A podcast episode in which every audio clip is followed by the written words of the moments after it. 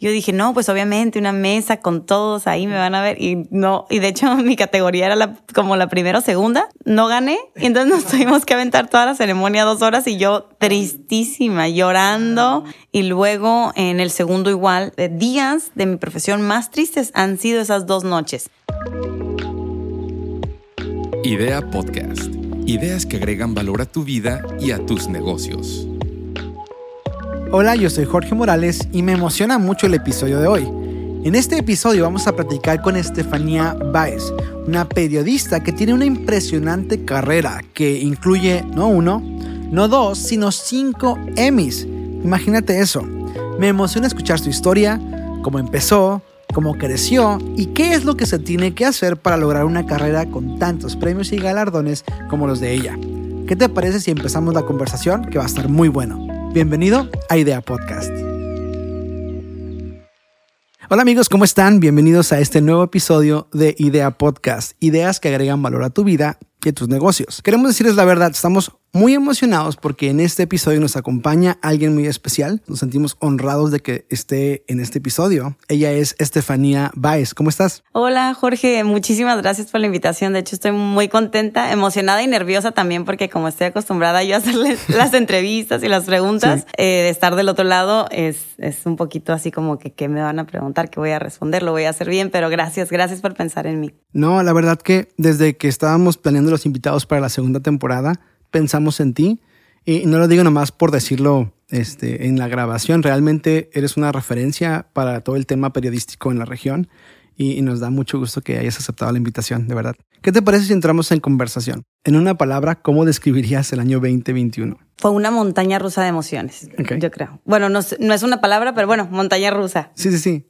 ¿Por qué montaña rusa? Pues creo que me llevó por, por todo, a diferencia de algunas personas que desafortunadamente se quedaron sin trabajo, yo trabajé el doble. Fue muy difícil esa parte porque mm, en el trabajo descansaron a la mitad del personal. Eh, entonces los que nos quedamos éramos pues los que no teníamos hijos, por ejemplo, o que estábamos más jóvenes, los menos vulnerables, por decirlo así, entre comillas. Entonces pues tuvimos que doblar las jornadas, pero creo que muchas personas tuvieron un momento de relajarse y despejarse, apagar la televisión. En mi caso yo no podía hacerlo, entonces era hacer 10 noticieros de lunes a viernes, diciendo todos los días la cifra de muertes, de contagios. Entonces ya cuando llegaba a mi casa, y además que por los primeros tres meses, como todos que nos encerramos, eh, no vi a mi mamá para nada, entonces, y mi esposo estaba trabajando fuera, entonces el llegar a mi casa sola después de toda esa información de cuántos muertos y que no me podía relajar fue siempre tener un, nudo en la garganta, quererme quebrar al aire varias veces, de decir, ay, eh, son 200 más que ayer, o sea, ya, y a nivel pues también local que veías las cifras crecer y decías algún día tal vez uno de esos números eh, es un, algún familiar, un conocido, inclusive uno mismo. Wow, qué fuerte. Definitivamente que yo también usaría la palabra montaña rusa con, con ese tipo de descripción. Ahora, ¿qué tan diferente crees que va a ser la vida post pandemia a comparación de la vida pre pandemia? O sea, 2019 teníamos una vida diferente a la que tenemos ahora. ¿Qué cosas que cambiaron para siempre? Yo creo que en general valoramos tanto cosas tan sencillas. Los abrazos, por ejemplo, a mí siempre me han encantado. Y me parece increíble que ahora cuando ya ves a una persona, como dices tú, post pandemia, aunque seguimos en ella, pero nosotros ya queremos decirlo, ¿no?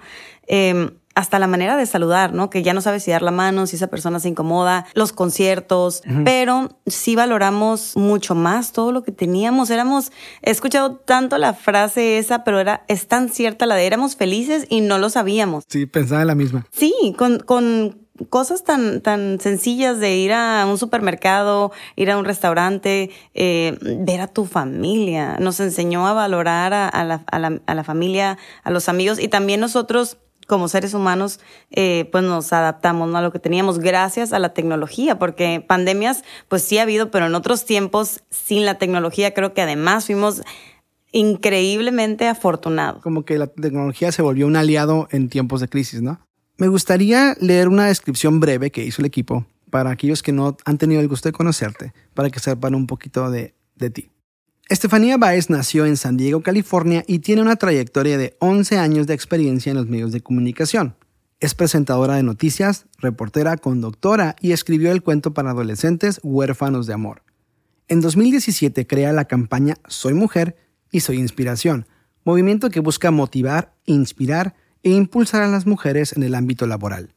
Dentro de sus múltiples galardones y premios, es acreedora de cinco premios Emmy por darle voz a fenómenos sociales que ocurren en la región binacional Tijuana-San Diego. ¿Qué tal? Ay, qué bonito. Qué raro, eso soy yo. Esa eres tú. Y por eso, y muchas cosas más que vamos a ir platicando, nos sentimos honrados de que estés en el episodio. Creemos que cuando estás viendo una película, una serie o escuchando una historia o leyendo un cuento, la mejor manera de hacerlo es desde el principio, como que tiene más sentido. Entonces me gustaría que nos fuéramos al principio de tu historia. ¿De dónde nace tu interés por los medios de comunicación? El principio, leímos por ahí que desde chiquita te gustaba escribir. Entonces, eh, un poquito de cómo empieza tu interés por esto. Yo me acuerdo desde que era niña, desde que era chiquita en las clases de, de, en la primaria, a mí siempre se me hizo muy fácil cuando te dejaban una tarea mm, de mm, un ensayo o este tienen que leer este libro y llegan con el resumen el lunes de no sé de las hojas que sean. A mí a veces que me faltaban eh, hojas o yo decía y eso que a mano me acuerdo antes, pero siempre se me hizo fácil, nada pesado y lo disfrutaba mucho desde cualquier escrito que, que, yo hiciera cuando estaba chiquita en las, en las clases de, no sé, lectura y redacción. Eh, para mí, más allá que me gustara, siempre se me hizo muy, muy fácil, se me hacía muy, muy sencillo, sentía que se me daba. Y ya conforme fui creciendo, como todos, llega la, la etapa de la preparatoria en la que dices, bueno, pues ya, ya tengo que decidir a qué voy a dedicar el resto de mi vida. Y siempre comunicación estaba ahí como que atrás, pero decía, no, porque pues hasta mi misma familia me decía, pero es que comunicación no hay trabajo, menos en medios de comunicación.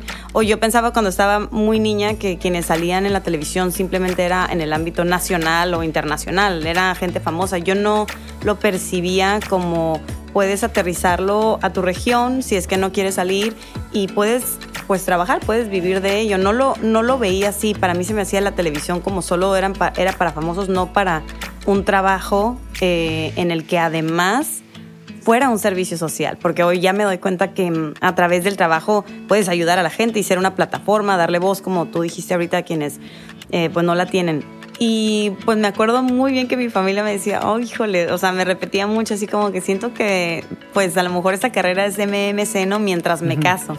Y apenas me casé 11 años después. Esa. Sí, Eso está bueno. MMC mientras me caso y pero yo dije, bueno, lo voy a, lo, lo, quiero probar porque no, nunca quiero sentir que no lo hice. Para mí es el peor sentimiento, el no arriesgarte y no hacerlo y no decir y lo hubiera hecho. Entonces, pues sí empecé y la verdad al principio no fue como que fácil, no, no, me, no me enamoró.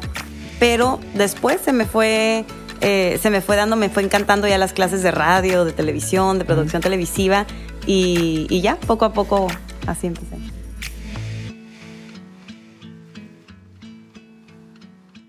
me da mucha curiosidad y, lo hemos eh, encontrado en varios casos similares, que esa etapa de prepa, universidad, o sea, de repente sientes que sabes mucho, pero lo ves en retrospectiva ahora y dices, híjole, no sabía nada, ¿no? Para ti, ¿cómo fue ese proceso de tomar una decisión tan, tan determinante en esa etapa de tu vida? ¿Cómo te sentías más que nada? De hecho, ahora que tengo 32, pienso, es que a los 17, yo tenía 17 cuando salí de la prepa, dije, es que estás muy, muy chica, creo que nos deberían de dar un añito más, porque siento que puedes cometer un, un error para siempre. Pero bueno, yo me sentía que me quería comer al mundo, sí, siempre, sí, siempre, eh, y además siempre he sido muy Em, competitiva, pero conmigo misma, como que me gusta retarme, así como, no, sí lo puedo hacer, no, sí puedo sacar 10, no, sí puedo. Entonces siempre fui muy, muy dedicada, la verdad, a la escuela, a pesar de que con mis amigas, que tú conoces a una de ellas, éramos bien vagas. Oye, entonces, ¿crees que es común que las personas se sientan así como tú te sentías en esa edad? Totalmente, sí, totalmente. Y de hecho, ya hasta la mitad de la carrera yo decía, no, es que no. Eh, no, no es lo mío, o no voy a encontrar trabajo, o qué estoy haciendo, eh, bueno, en dos años salgo y que no voy a tener trabajo y que voy a hacer este, una nini o qué, o sea, yo no sabía que, y muchos que quieren seguir estudiando, ¿no? Para no sentir que no están haciendo. Sí, yo, eh, maestría y especialidad, doctorado, es como, ponte a trabajar. Sí, exactamente. Se me hace muy curioso y me llama mucho la atención que, que hablas de cómo entras a la carrera y como que, y creo que es común, empezamos como a idealizar como lo que queremos hacer, a lo mejor tenemos una noción de cómo va a ser la vida profesional. En tu caso, a comparación de cómo fue tu formación académica, ¿cómo te imaginabas la carrera? ¿Cómo te imaginabas ya la vida profesional ejerciendo? Yo me imaginaba que iba a entrar a comunicación y todas las clases iban a ser muy dinámicas, como en este estudio que estamos ahorita, y que todo iba a ser muy emocionante, que íbamos a tener luces y todo, pero obviamente como todo empieza desde la teoría antes de la práctica, y por eso era que no me convencía eh, hasta que ya vi el, el, estudio, las cámaras, teníamos que hacer un programa de radio y yo pensaba, no, pues saliendo de la vida profesional, pues va a ser este pues así va a ser. Tal vez este, llegas a un lugar y te dan el trabajo de, de, conductor, así es que llegas a quedar. Pero claro que no es así. Entonces hubo un reality check. Sí, totalmente. ¿Y cómo totalmente. fue ese, ese shock? Afortunadamente, eh, empecé a trabajar desde que estaba en la carrera en medios de comunicación, antes de salir, okay. unos dos semestres antes. Entonces yo ya le fui agarrando como el saborcito antes, pero siempre busqué la forma de hacer las dos. Obviamente no dejar de, de, de, estudiar, que era lo más importante y uh -huh. nunca lo hubiera hecho, porque para mí lo más importante es culminar con los estudios, porque es una tarjeta que te lleva sí. a todas partes, ¿no? Una, una carta. Y la otra parte yo decía, bueno, está excelente que ahorita que tengo 20, 21, ya estoy en esto, entonces no lo puedo dejar. Normalmente en, en nuestra vida nos topamos con estas personas que, que se vuelven como mentores o como guías, que son personas que nos ayudan a, a pues realmente a entender ciertas etapas en las que vivimos. En esa etapa formativa tuya, ¿quién dirías que fue tu inspiración o tu guía o tu mentor para lo que ahora estás haciendo? Sin duda eh, que ya estaba yo un poquito más, más grande cuando la conocí, ya estaba, ya tenía unos dos añitos en, en los medios, pero en otros medios de comunicación. Cuando entré a Televisa, quien me contrata es Mari Carmen Flores. Eh, Oye, reportera. Hasta de... dijiste el nombre así como lo hemos como escuchado ella. por años en sí. la televisión. Así Mari Carmen Flores. Sí, ya ves, ella es un referente del periodismo sí. aquí en Baja California, sin duda. Y le agradezco tanto. O sea, eh, desde que me contrató, eran gritos los que ella te, te da, la verdad, para, para que entiendas. Por ejemplo, te pone a escribir una nota. Ya que la terminas, tú vas y se la enseñas esperando que pues te la modifique, te, eh, que te explique. Entonces te hace leerla delante de 30 personas uh -huh. que están al lado en voz alta y te señala los errores delante de todos. Wow. Pero eso te genera tanta de yo lo puedo lograr, un sinfín de cosas que me enseñó tanto y de verla a ella, sobre todo la pasión que tenía eh, por lo que hacía. Con todo esto que ya me estás platicando de, de tu carrera, ¿te generó alguna, algún miedo o alguna duda?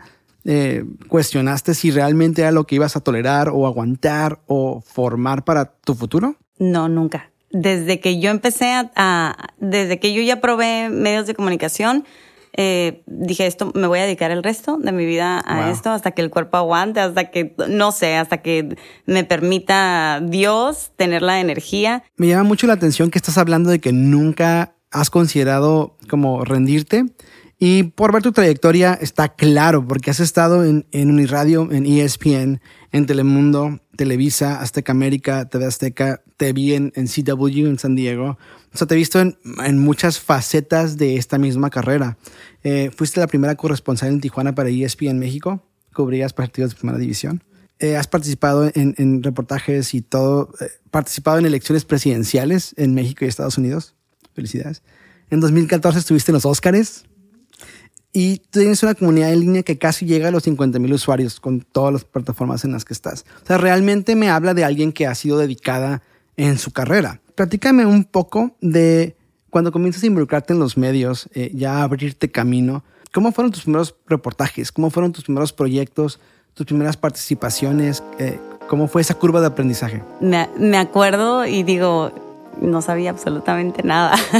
me, me, me, doy risa. Eh, yo misma de, de, de, acordarme de cómo era en ese tiempo. Mi primer trabajo pues fue en Uniradio, me acuerdo que ahí daba eh, las cápsulas informativas, que era básicamente decir las cuatro o cinco notas más eh, importantes del día y grabarlas en una cápsula de tres minutos. Recuerdo muy bien que en ese tiempo Elia Manjarres, que fue mi, mi, mi jefa ahí, me dijo, pero si tú no lo editas, no sale al aire.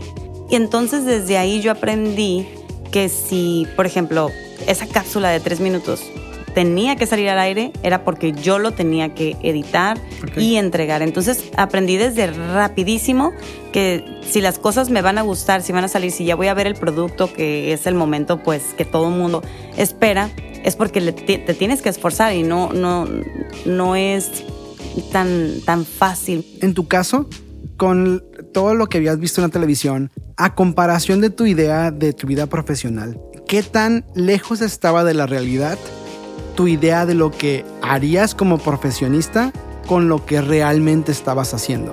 Pues, por ejemplo, ahorita que comentaste lo de ESPN, yo fue mi primer trabajo en deportes. A mí siempre me ha gustado el fútbol americano muchísimo. Entonces yo dije, ah, bueno, cuando me llegó esa oportunidad, fui a hacer el, el, el casting, la entrevista a ESPN, quedé, pero sí llegó un momento en el que yo dije, siento que para la mujer, desafortunadamente, ese lugar en deportes en un país como en México todavía no está en donde debería de estar. Porque uno, te tachan de que nada más por ser mujer porque no sabes.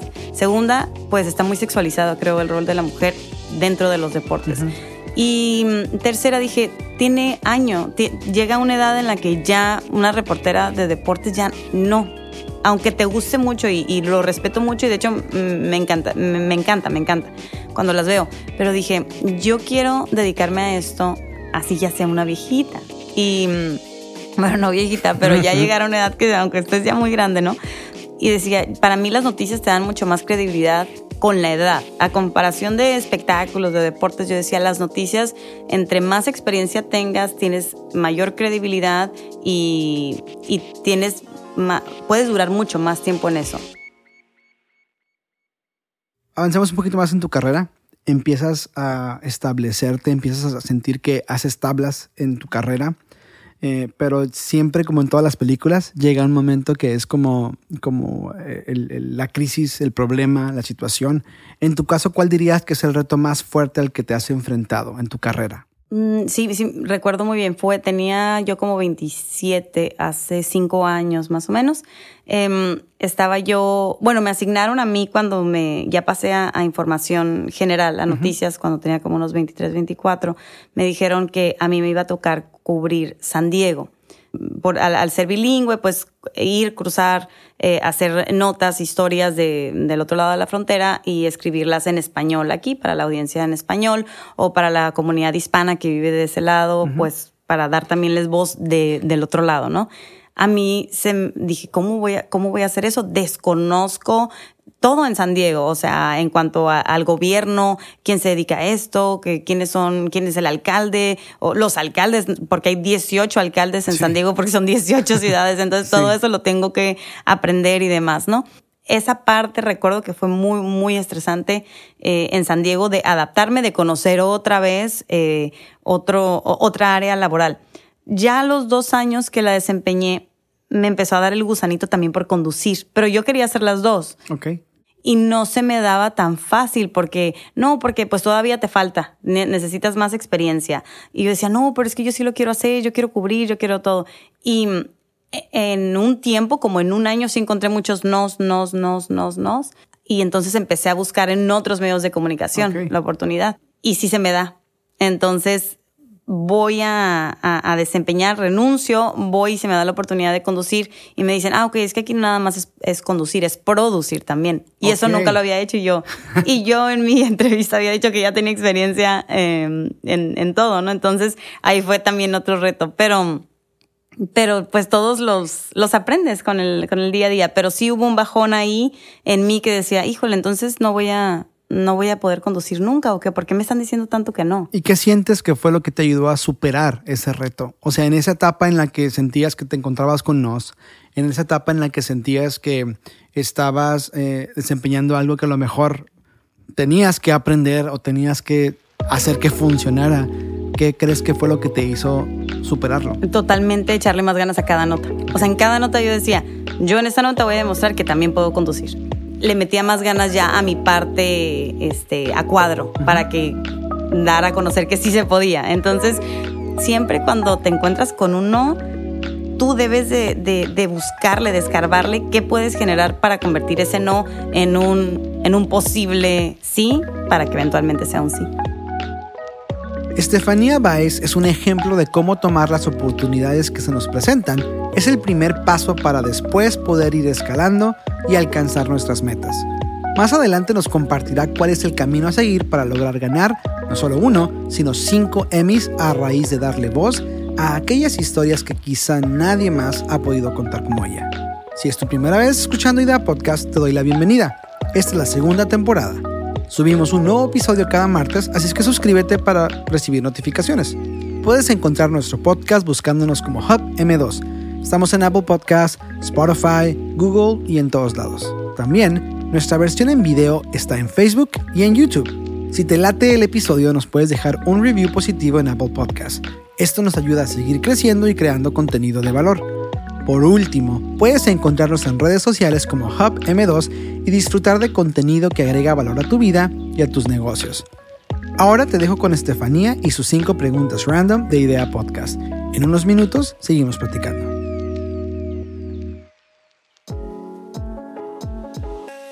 Hola, mi nombre es Estefanía Báez y estas son mis 5 preguntas random de Idea Podcast. Número 1. ¿Cuál es tu frase o dicho favorito y por qué? Lo voy a hacer porque siempre me gusta ponerme retos y trato de cumplir todos los que puedo y están a mi alcance. Pregunta número dos. Si ganaras la lotería, ¿qué es lo primero que harías y por qué? Un viaje con toda mi familia, eh, un viaje largo y tratar de visitar la mayoría de los países que se puedan para descansar y convivir con todos ellos. ¿Con qué personaje histórico te gustaría cenar? Esta es muy difícil, me cuesta mucho trabajo porque luego tal vez me voy a arrepentir, pero podría ser una que se me viene a la mente, Sor Juana, para preguntarle cómo le venían las ideas para escribir y tan adelantada a su tiempo. Número cuatro, si tuvieras que tomar un avión en este momento a cualquier destino, ¿a dónde sería y por qué? Me iría a Madrid a tomarme un tinto de verano, yo solita, y disfrutar de un atardecer. Número 5. Si pudieras sentarte a hablar con la versión adolescente de ti, ¿qué le dirías y por qué? Eh, sigue igual si vas a poder y cree en ti, siempre y hace ejercicio. Platícanos acerca de un milestone. Creo que en la carrera profesional muy seguido nos encontramos con ese punto clave que dijimos, esto sucedió, lo voy a recordar toda mi vida y esto probablemente me da seguridad para lo que viene o para decir, sí soy bueno en esto.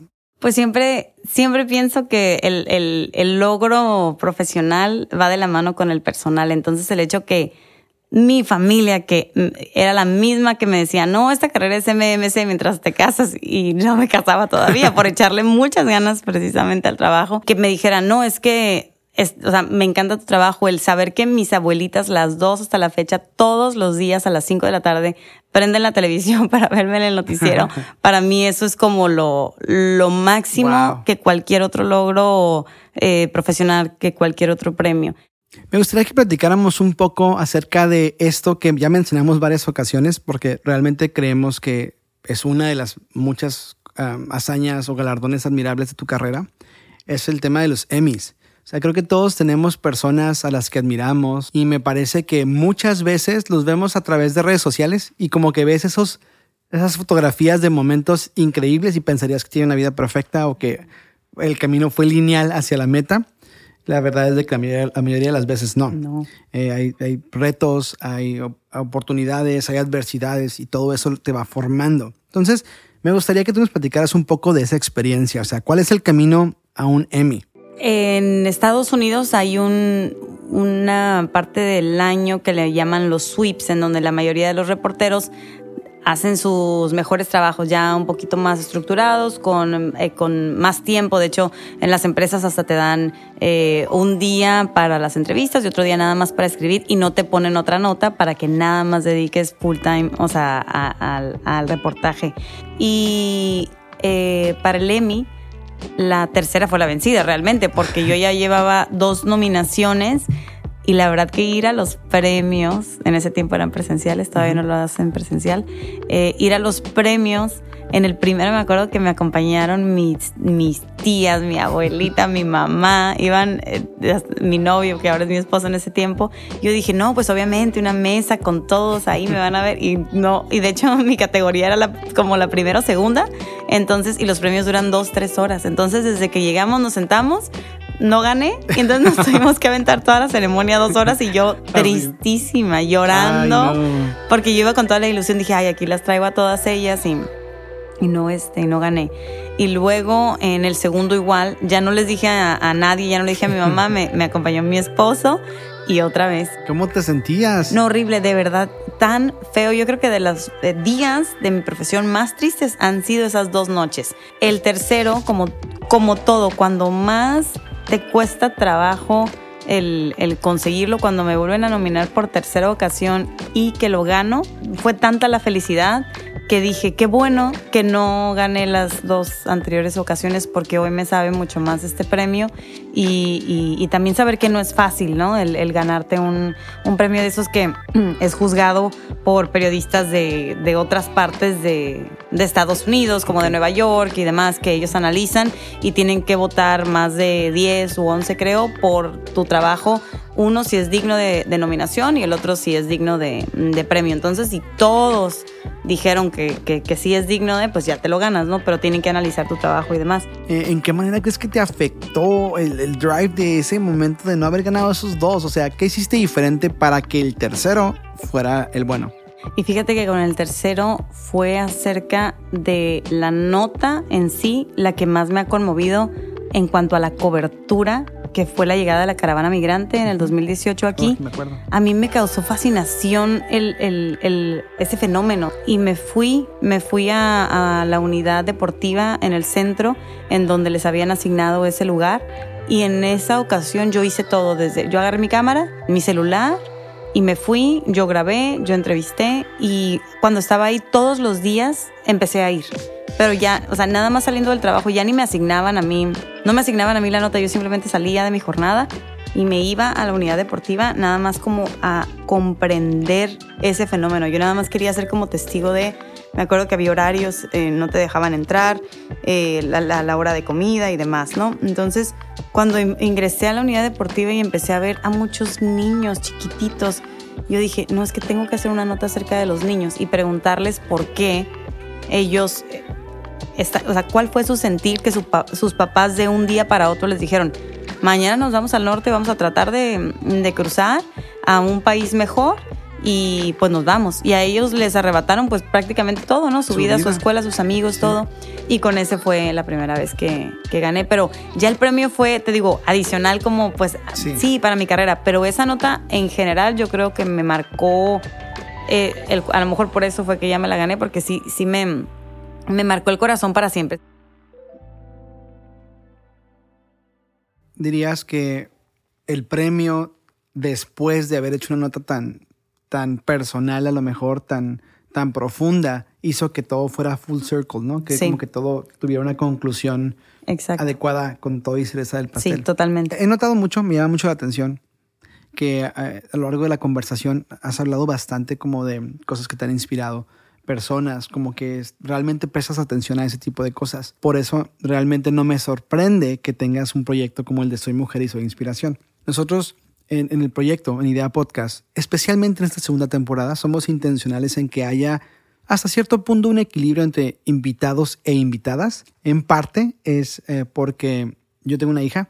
Entonces yo pienso, me gustaría que algún día cuando ella escuche las conversaciones, porque está chiquita, tiene dos años, me gustaría que ella se diera cuenta que hay mujeres que están haciendo cosas muy padres, que están siendo inspiración, que hay, hay, personas que, que a lo mejor eh, hay complicaciones, pero aún así le están esforzando, ¿no? Entonces como que sentimos que en parte es hacer nuestra, poner nuestro granito de arena a ese tipo de proyectos.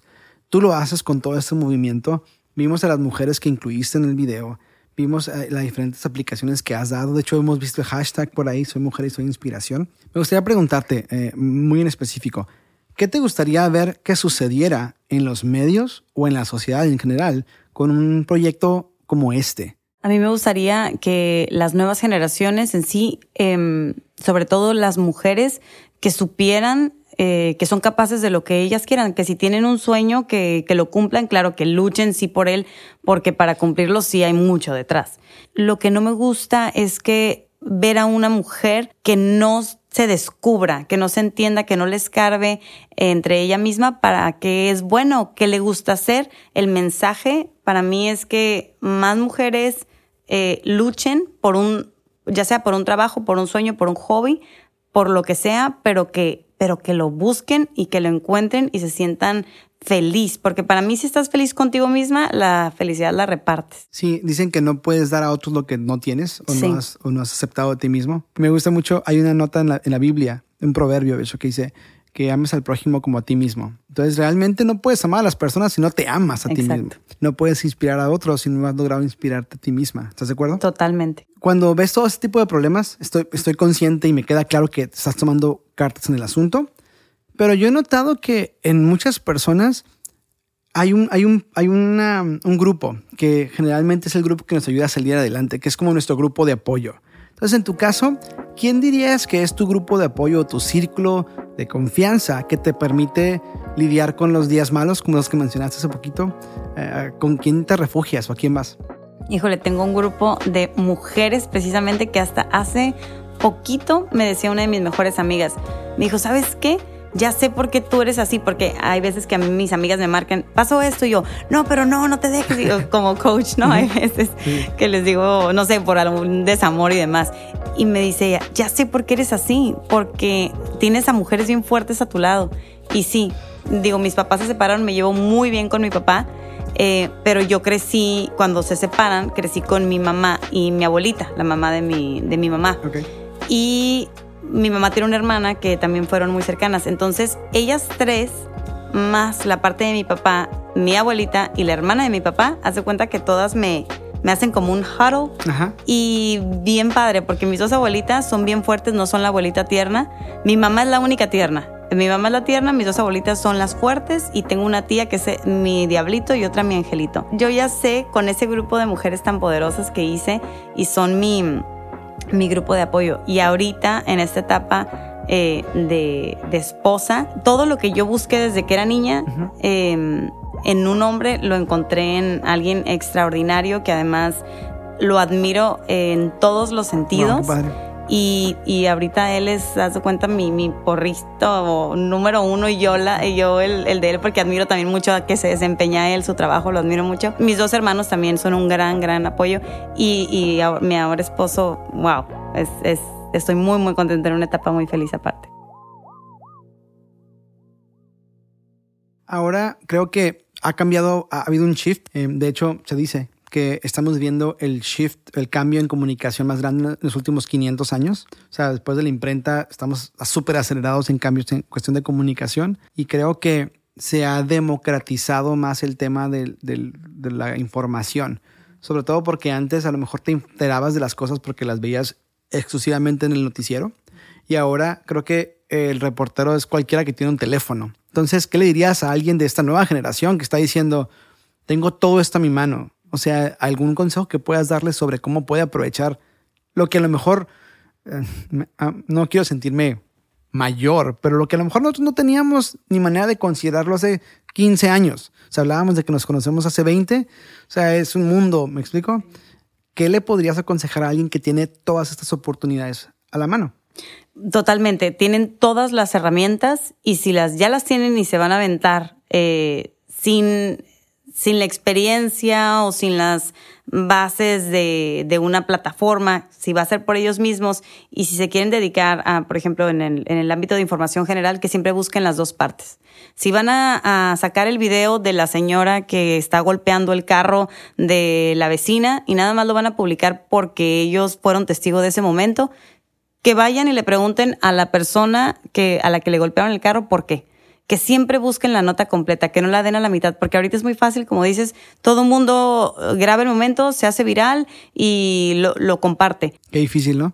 Sí, es, es muy difícil, digo, es más fácil, estás viendo el escándalo, lo grabas y lo publicas, pero la, la labor realmente estará en el momento en el que te acercas y cuestionas. Uh, Estefanía, ¿cuál es el consejo más valioso que has recibido? hay, hay, ciertos momentos que acumulamos sabiduría, eh, a veces de personas especiales, a veces de un libro. Sí, fácil, el de mi mamá, y que lo llevo tatuado. Digo, tatuado simbólicamente. eh, desde Aquí. que. Aquí no, no, no, no tengo tatuajes, pero ella me siempre me ha, me ha dicho que no me importe tanto lo demás, que todo se me resbale.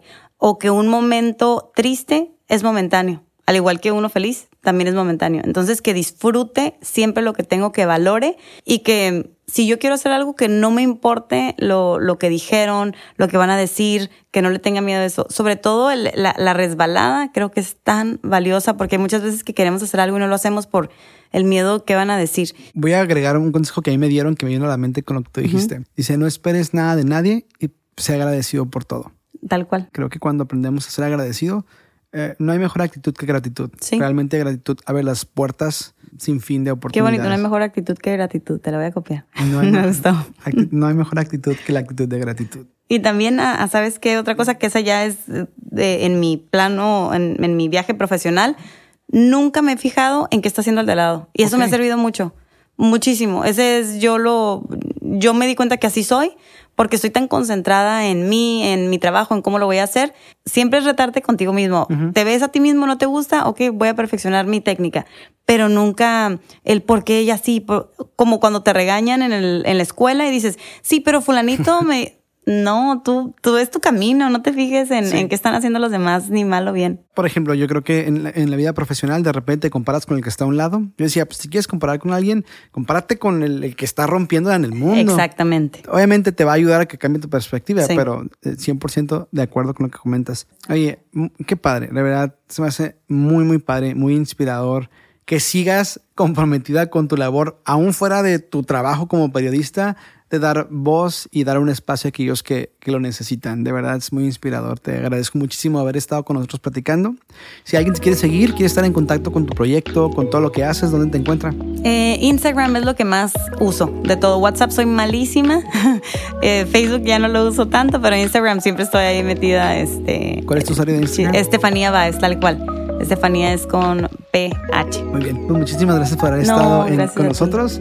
Me encantaría a lo mejor en un futuro volver a tener otra conversación para follow up, saber qué estás haciendo. De nuevo, muchísimas gracias. Claro que sí, no, gracias a ti, a la invitación, a todo tu equipo, porque me tenían hasta el cafecito muy rico cuando llegué. Gracias a todos y felicidades. Me gustó mucho la conversación con Estefanía. Qué interesante escuchar que cuando algo te apasiona realmente y trabajas duro para lograrlo, aún a pesar del miedo, de las negativas y los obstáculos, puedes alcanzarlo. Especialmente en un mundo como el periodístico, la determinación de intentarlo una y otra vez y estar dispuesto a aprender realmente puede rendir frutos. Ya para despedirnos, quiero decirte que Idea Podcast está en todas las plataformas de streaming, incluyendo tu favorita. Estamos en Apple Podcast, estamos en Spotify, en Google, en Amazon, y si no estamos en la que tú usas, mándanos un mensaje y lo arreglamos. También subimos un resumen en video a Facebook y YouTube. Los encuentras en todos lados como Hub M2. No olvides seguirnos en redes sociales, estamos en Facebook y nuestra favorita todavía sigue siendo Instagram. Subimos contenido muy seguido y es una manera más de agregar valor a tu vida y a tus negocios. Yo soy Jorge Morales y nos vemos en el próximo episodio de Idea Podcast. Hasta luego.